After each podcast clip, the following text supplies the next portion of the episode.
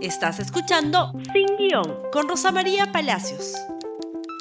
Bueno, hoy vamos a hablar de economía, el otro problema grave que se enfrenta conjuntamente con una emergencia sanitaria. Como ustedes saben, en el mundo entero estamos entrando a una recesión. No va a ser fácil para nadie y tampoco para los peruanos. Sin embargo, ante la urgencia, hay medidas que se están tomando, pero también hay oportunismo y vamos a tratar de separar una cosa de la otra. El Estado peruano está eh, abriendo un plan gigantesco que no tiene precedentes en la historia del Perú.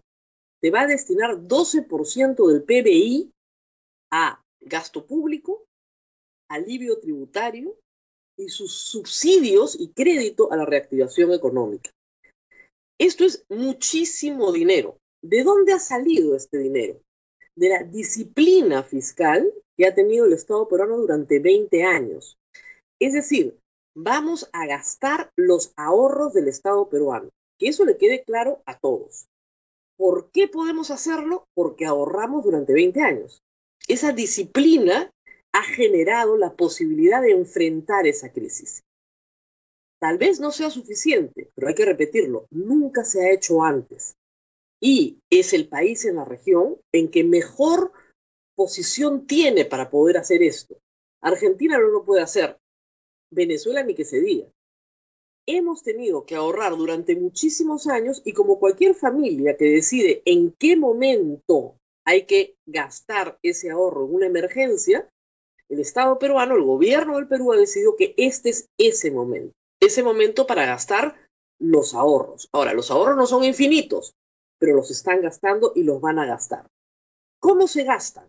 Primero, el Banco Central de Reserva va a soltar en liquidez 30 mil millones de soles que tienen que ayudar a 350 mil empresas con liquidez para no perjudicar su planilla y a su vez no perjudicar su cadena de pagos, es decir, pagarle a sus proveedores para que estos a su vez paguen sus planillas y también paguen a sus proveedores. Esa cadena de pagos es la que se va a defender en una situación de recesión.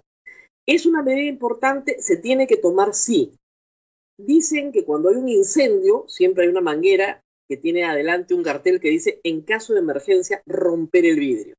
Acá se van a romper vidrios, se van a romper puertas, pero la casa se está incendiando. Entonces se tiene que salvar la casa y luego ver cómo repones la puerta, cómo repones el vidrio, cómo repones los muebles que se perdieron en el camino. Esta emergencia ha obligado al Estado a tomar esta actitud. Entonces, hay una cantidad de recursos finitos, porque nada es infinito, pero es un plan muy importante de alivio que va a servir para seis meses, un año, paliar en algo la crisis.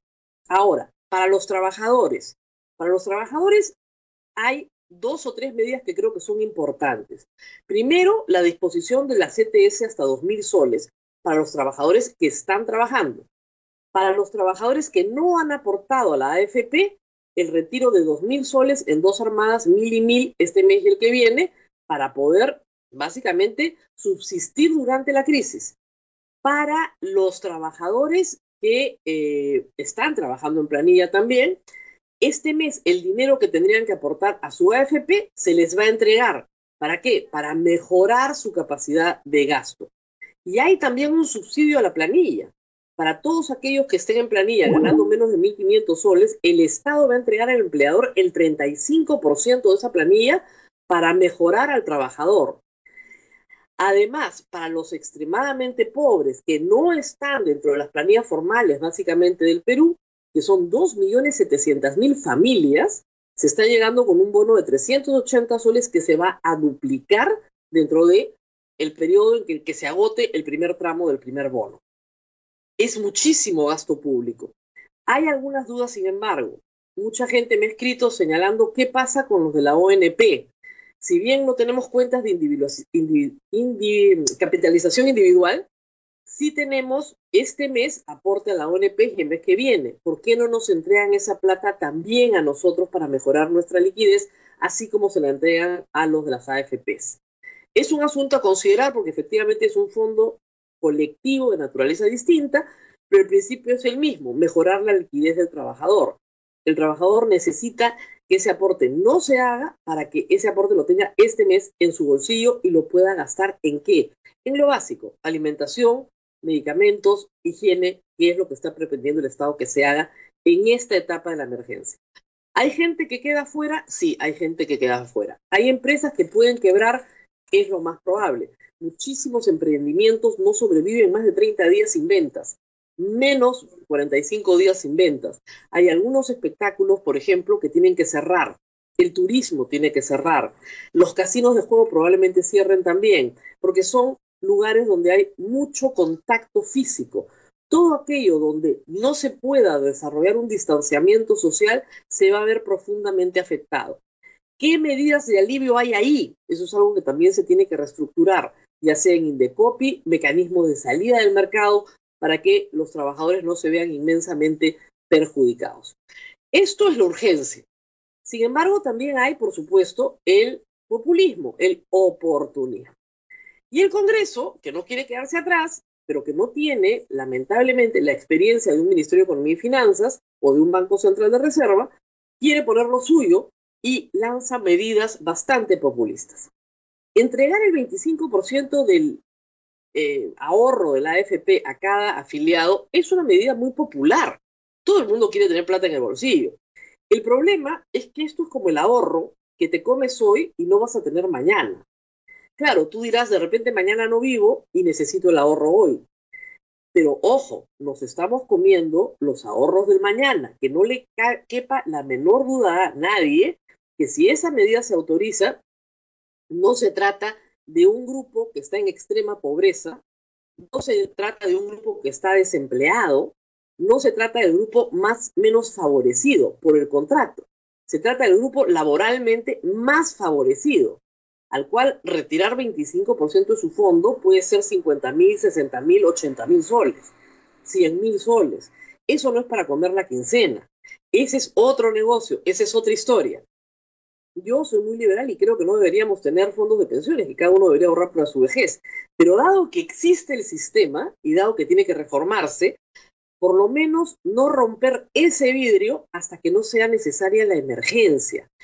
Hay eh, eh, propuestas, como la de Frente Amplio, de entregar el 95% del fondo.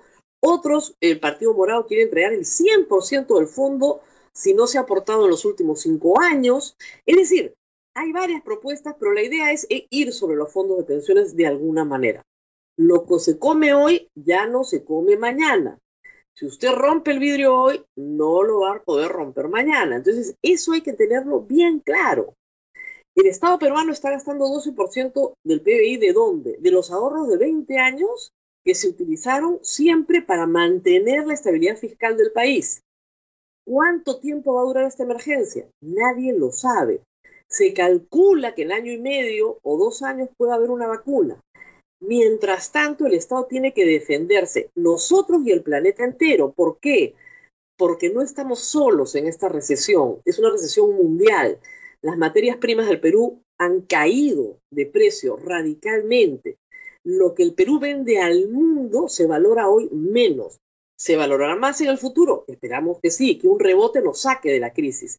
Pero mucho cuidado al Congreso, que tiene consenso para aprobar medidas que son absolutamente oportunistas, que por querer salir en la foto bonito, de nosotros también ayudamos, este, pueden estar haciendo un daño inmenso.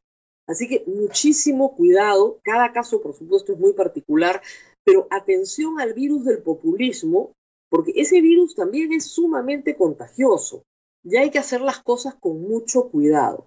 Algunos economistas, el señor Waldo Mendoza esta mañana dice en la República que esto es peor que la recesión después de la guerra del Pacífico.